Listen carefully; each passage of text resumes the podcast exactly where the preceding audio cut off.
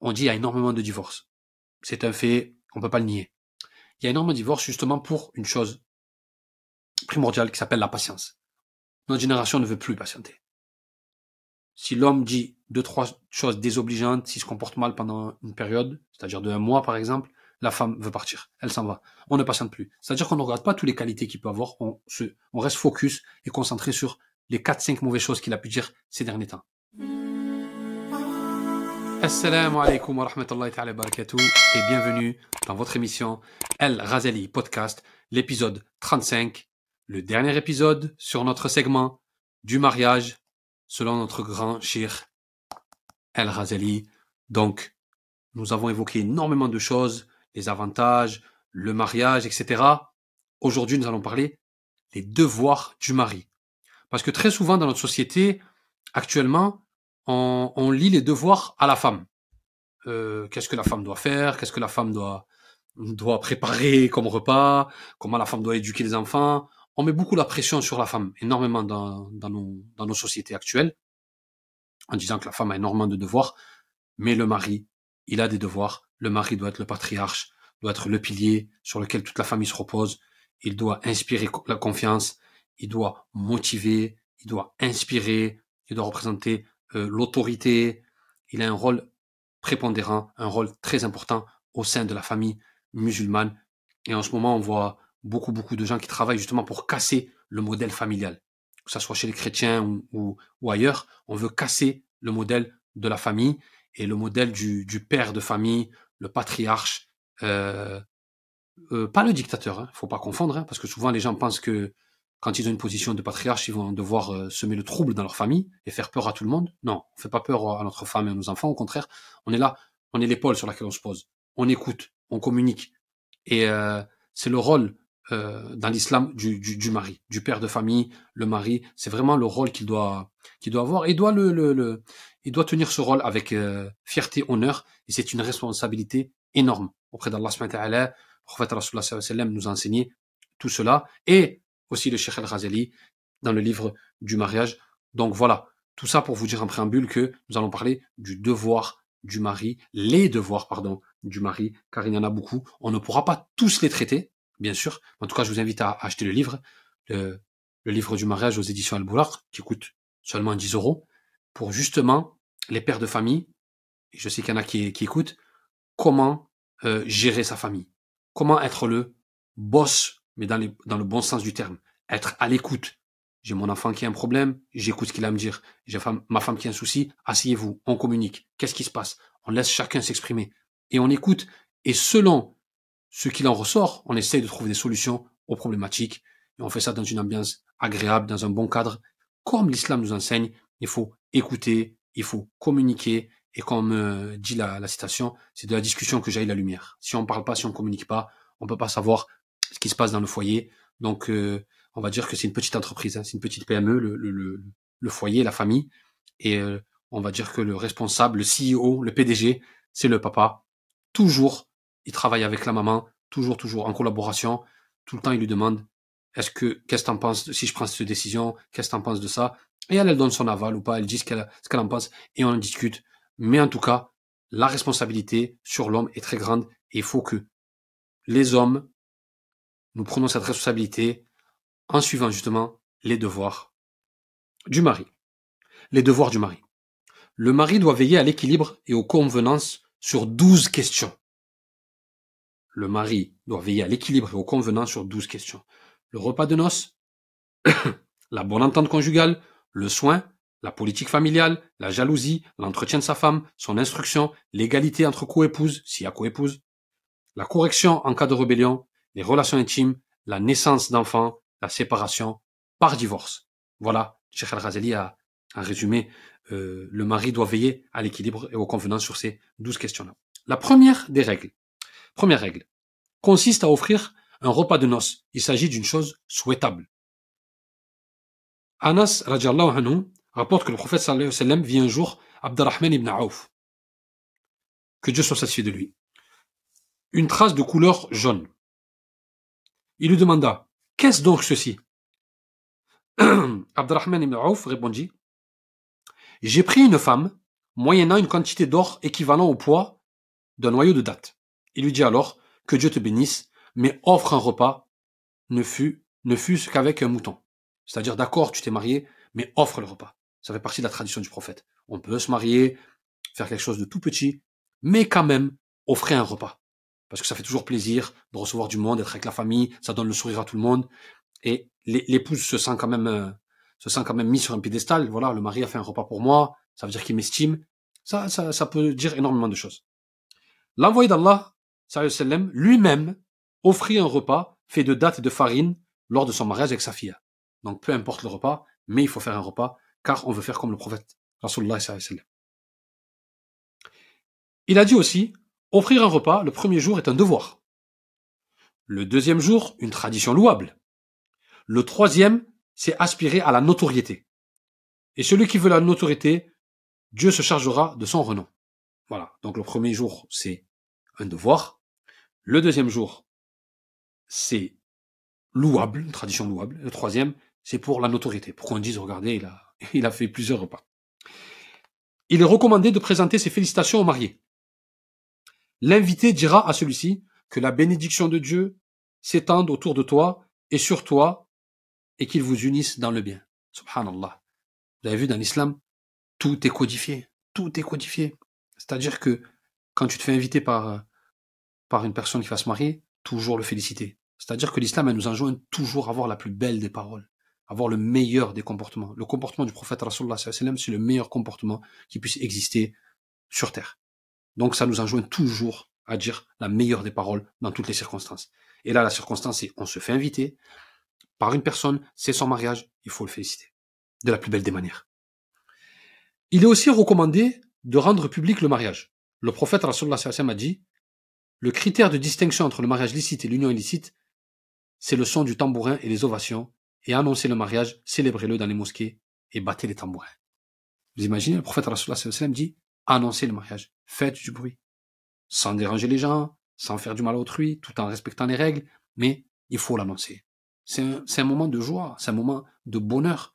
C'est deux âmes, deux musulmans qui se rejoignent pour, Inch'Allah, fonder une famille, avoir d'autres musulmans pour que la communauté du prophète sallam puisse s'étendre. Donc, bien sûr, c'est un, moment heureux, comme il y a l'Aïd, et les mariages aussi sont des, moments de bonheur, de joie, d'amour et de félicité pour les musulmans. Quant à Rubai bint euh, Muawid, elle rapporte L'envoyé de Dieu, sallam, me rendit visite le lendemain de mon mariage et s'assit sur ma couche. Certains de nos servantes jouaient du tambourin et chantaient les loges funèbres de mes ancêtres morts au combat. L'un d'elles dit alors, envoyé le prophète sallam, et nous avons un prophète qui sait ce que sera demain. Il lui dit, cesse donc, reprends plutôt l'éloge que tu faisais. Donc c'est exactement ce que je disais tout à l'heure, c'est, on peut faire la fête, mais sans délirer, sans dériver.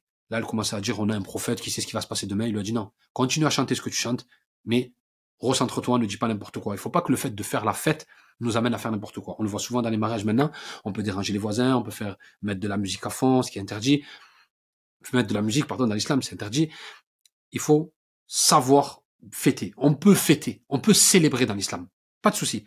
Et orientez-vous vers des grands imams, parce que moi, je suis pas, je suis pas du tout savant pour vous dire, mais on peut, euh, on peut célébrer un événement. Mais il y a des règles bien précises. Deuxième règle. Il faut les traiter avec bienveillance et supporter les torts qu'elles peuvent occasionner par compassion et du fait de l'imperfection de leur caractère. C'est-à-dire que nous sommes avec une femme, il faut être bienveillant. Bon là, il utilise le pluriel parce qu'on peut se marier avec plusieurs femmes, mais je vais utiliser le singulier. On se marie avec une femme, toujours être bienveillant, car les femmes ne sont pas faites comme les hommes. C'est-à-dire que si un homme regarde la femme dans le prisme masculin, bien sûr, ça va aller au clash. Donc il faut comprendre qu'elles n'ont pas les mêmes aspirations, elles n'ont pas la même sensibilité, pas les mêmes émotions. Donc on nous appelle à être bienveillants, supporter les torts qu'elles peuvent nous occasionner, et elles aussi elles supportent les torts qu'on peut qu'on peut leur affliger par compassion et du fait de l'imperfection de leur caractère. C'est normal. Une femme, elle peut arriver en criant à la maison, un peu énervée. Faut pas surenchérir et crier encore plus. Donc voilà ce que nous dit euh, Sheikh al Dieu a dit, dans le Coran, comportez-vous envers elle avec bienséance. Voilà, c'est exactement le, ce que résume le Coran. Et pour souligner l'importance de leurs droits, il dit, toujours le Coran, vos femmes ont reçu de vous un engagement ferme. On a dit aussi que par sa parole, toujours Allah subhanahu vos compagnons intimes. Il faut entendre les femmes. Quand Allah subhanahu dit vos compagnons intimes, il parle des femmes. Quant aux dernières recommandations de l'envoyé d'Allah, il les a tellement répétées que sa langue se mit à balbutier et que ses paroles devinrent incompréhensibles. Il se mit à dire la prière, la prière. Et ce que possède votre main droite, ne les, ne les chargez pas de ce qu'elles ne peuvent porter, les femmes. Craignez Dieu dans vos rapports avec les femmes. Elles sont des awen, c'est-à-dire des otages entre vos mains. Vous les avez prises en dépôt de Dieu et les avez considérées licites pour vous en vertu de la parole de Dieu. Il a dit aussi, celui qui supporte avec patience le mauvais caractère de sa femme, Dieu lui donnera une récompense semblable à celle que Job, Ayoub, Sinayoub reçut en guise de récompense de ses épreuves. Et celle qui supporte le mauvais caractère de son mari, Dieu lui donnera une rétribution semblable à celle de Assia, la femme de Pharaon. Donc tout ça, j'ai envie de faire un parallèle par rapport à notre époque on dit qu'il y a énormément de divorces. C'est un fait, on peut pas le nier. Il y a énormément de divorces justement pour une chose primordiale qui s'appelle la patience. Notre génération ne veut plus patienter. Si l'homme dit deux, trois choses désobligeantes, s'il se comporte mal pendant une période, c'est-à-dire de un mois par exemple, la femme veut partir. Elle s'en va. On ne patiente plus. C'est-à-dire qu'on ne regarde pas toutes les qualités qu'il peut avoir. On, se, on reste focus et concentré sur les quatre, cinq mauvaises choses qu'il a pu dire ces derniers temps. Pareil pour l'homme. La femme, elle peut faire énormément de choses, s'occuper des enfants, préparer le repas, être toujours belle, sentir bon, clean. Si pendant une période d'un mois ou deux mois, ça va pas, peut-être qu'elle a un mauvais comportement, alors l'homme ne patiente plus, il demande le divorce, j'en ai marre d'elle, etc., etc. Comment les couples se sont bâtis, c'est avec la patience? Est-ce que vous pensez qu'à l'époque, il n'y avait pas des femmes dures? Est-ce que vous pensez pas qu'il y avait des hommes durs? Est-ce que vous pensez pas que les gens se disputaient, les gens s'embrouillaient? On n'a rien inventé. Hein. À l'époque, il y avait peut-être des gens encore plus nerveux, des gens encore plus euh, nocifs mais ils ont patienté. Parce qu'ils avaient des enfants, parce qu'ils savaient que le divorce n'est pas quelque chose de, louable, donc on patiente.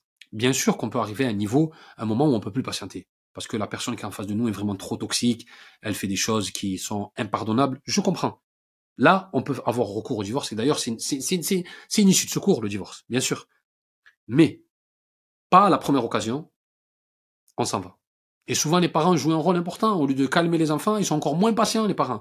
Ah oui, oui, t'as fait ça, reviens à la maison, ma fille. Ah ouais, elle t'a fait ça, reviens à la maison, mon fils. Au lieu de dire non, wow, réfléchis un peu, un pas en arrière, on prend du recul, on rejoint les deux, on leur dit qu'est-ce qui se passe? Vous êtes des musulmans, vous avez d'Allah dans le cœur, il faut faire en sorte de vivre ensemble en harmonie, en paix et de patienter. Voilà exactement ce que les parents devraient dire. Donc, c'est ce que le prophète nous dit. Si vous patientez, vous avez la récompense de Ayoub. Et les femmes, si vous patientez, vous avez la récompense de Essia, la femme de Pharaon. Donc, il y a une récompense pour la patience. Hein, comme je dis souvent, euh, la patience, c'est la salle d'attente du succès. C'est vrai, on attend, on n'est pas bien, mais au bout d'un moment, il y aura le succès. Toujours, toujours, Allah donnera le succès si on a patienté.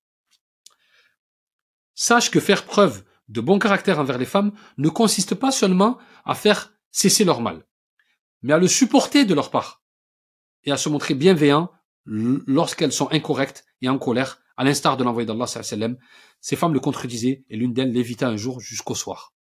Donc voilà, il faut pas, quand elle peut faire un mal, la femme. Elle peut. Elle peut faire un mal. Elle peut dire quelque chose de pas bien. Faut pas penser à vouloir corriger la chose, vouloir s'énerver directement. Non. On ne croit pas que le, pas le mal par le mal. Non, ça n'existe pas dans l'islam. La patience. La patience. Celui qui patiente est toujours le gagnant. Un jour, la femme de Omar, le contredit. Elle a contredit Omar. Et il faut le faire, quoi. Il s'écrit alors, comment oses-tu me contredire, ô sotte? Elle répondit, les femmes de l'envoyé d'Allah en font tout autant avec lui. Et il était bien supérieur. Omar dit, alors, puisse ma fille Hafsa être déçue et essuyer des échecs si elle la contredit. Après quoi, il dit à Hafsa, ne te laisse pas abuser par la conduite de la fille de Ibn Abu Quhafa.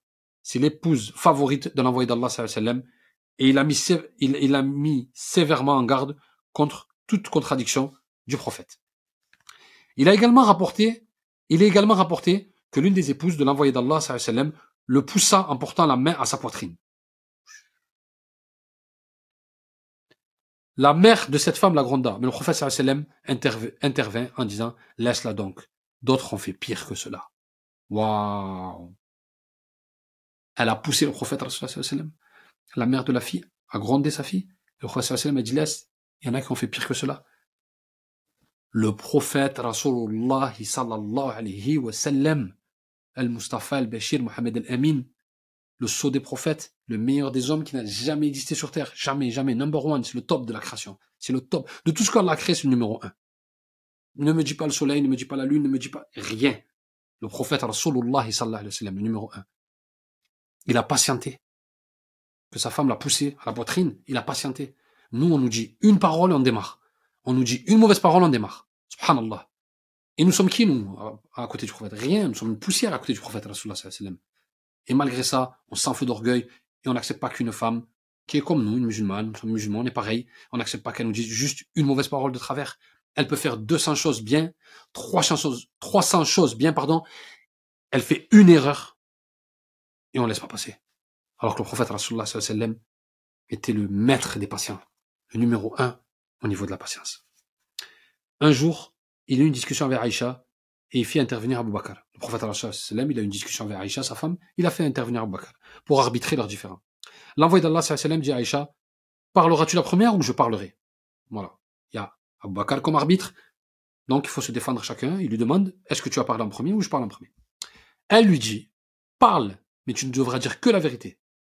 À ces mots, le sang d'Abu Bakr ne fit qu'un tour et la gifla si violemment que le sang gicla de sa bouche. Puis il lui dit, oh vil ennemi de toi-même, dit-il autre chose que la vérité?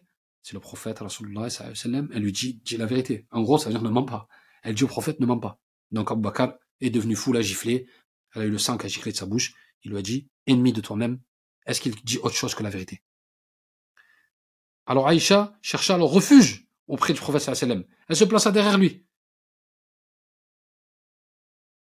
Au début, elle a, elle a contredit le prophète, elle a besoin d'un arbitre. Quand l'arbitre l'a giflé, elle se met derrière le prophète sallam. Le prophète sallam dit à Abu Bakr, ce n'est pas pour cela que nous t'avons appelé. Et ce n'est pas cela que nous attendions de toi. Une fois fâchée contre lui, elle lui tint ses propos. C'est bien toi, celui qui se prétend être un prophète de Dieu, l'envoyé d'Allah lui sourit et supporta la chose avec douceur et générosité. Elle questionne sa, prophétie. Mais bon, c'était de la rhétorique, parce qu'elle est énervée. Vous savez que les femmes, faut pas prendre au pied de la lettre ce qu'elles vont vous dire lors d'une dispute. Parce que souvent, elles disent, ah, tu l'as dit, tu l'as dit, ça veut dire que tu l'as pensé. Non, on fait de la rhétorique, on essaie d'envoyer des petits pics, des punchlines, parce qu'on veut faire mal à l'autre, parce qu'on a un ego. Mais en vérité, le prophète sallam n'a pas répondu le mal par le mal. Il aurait pu très bien répondre. Parce que c'est le prophète sallam. Qui est plus, qui est plus éloquent? Qui a, la, les meilleures punchlines que le prophète sallam? Mais il n'a pas répondu comme ça. Parce qu'il n'est pas venu pour ça. Il a une mission bien précise, le prophète sallam. Il est venu parachever les bons caractères. Donc ça commence par son foyer. Qu'est-ce qu'il lui répond? Il lui répond, non, il lui sourit et supporta la chose avec douceur et générosité. Donc, ça l'a fait rire, en fait. Les comportements vils, il faut que ça nous fasse rire. Faut pas qu'on démarre à chaque fois que quelqu'un dit quelque chose. Ça veut dire que les gens, ils conditionnent notre, nos émotions. Moi, je suis là tranquille, quelqu'un dit un truc pas bien, waouh, je démarre. Ça veut dire que l'autre, il conditionne mes émotions. Ça veut dire qu'il a une télécommande et c'est lui qui décide. Bon, à que je vais l'énerver, hop, il va s'énerver. Je vais le faire sourire, il va sourire. Non, c'est nous-mêmes qu'on doit décider. C'est nous-mêmes, on est maître de nous-mêmes. J'ai pas envie de m'énerver. Parce que le prophète ne s'est pas énervé. Et je veux faire, je veux faire comme le m'a fait. Exactement. Il lui disait, certes, je sais quand tu es fâché et quand tu es contente. Le prophète lui dit, je sais quand tu es fâché et quand tu es contente. Tu dis, quand tu es contente, tu dis non par le Dieu de Mohammed. Et quand tu es fâché, tu dis non par le Dieu d'Ibrahim. Quand elle est contente, elle dit le Dieu de Mohammed. Et quand elle n'est pas contente, elle dit le Dieu d'Ibrahim. Elle répondit, tu dis vrai. Quand je suis fâché, j'évite de prononcer ton nom. Quand elle est fâchée, elle évite de prononcer son nom. Une embrouille de couple voilà, même le prophète sallam a vécu ça. Même le prophète Rasulullah sallam a vécu les embrouilles de couple. Et vous, vous pensez que vous n'allez pas les vivre? Vous pensez que dès qu'il y a la première embrouille, il faut partir? Deuxième mariage, une autre embrouille, je pars. Tu veux te marier combien de fois? Dix fois? Douze fois tu veux te marier? Tu vas avoir des enfants partout et tu pourras même pas t'occuper d'eux Non. Donc l'émission est terminée. Voilà. C'était un peu les devoirs du mari. Je vous lis pas tout. Déjà, on n'a pas le temps. Et de deux, il faut que vous fassiez l'effort. Achetez le livre, je parle aux, hommes et aux femmes, vous êtes mariés, prenez, puisez de la science du Cheikh El-Razeli pour justement que ça soit euh, un levier pour votre couple, un levier pour votre famille, que vous puissiez prendre ces pépites et les utiliser au quotidien dans votre foyer. Inch'Allah, l'épisode 35 est terminé. N'oubliez pas que vous pouvez retrouver sur Apple Podcast, Spotify, Google et, et sur YouTube. Barakallahu fikoum. Je vous dis salam alaikum et on se dit à la semaine prochaine, Inch'Allah. Salam.